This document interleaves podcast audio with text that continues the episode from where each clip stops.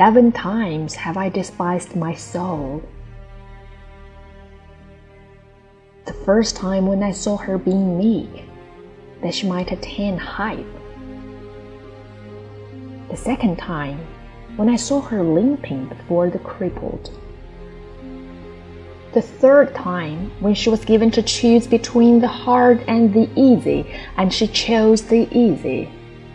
The fourth time when she committed a wrong and comforted herself that others also commit wrong. The fifth time when she forbore for weakness and attributed her patience to strength.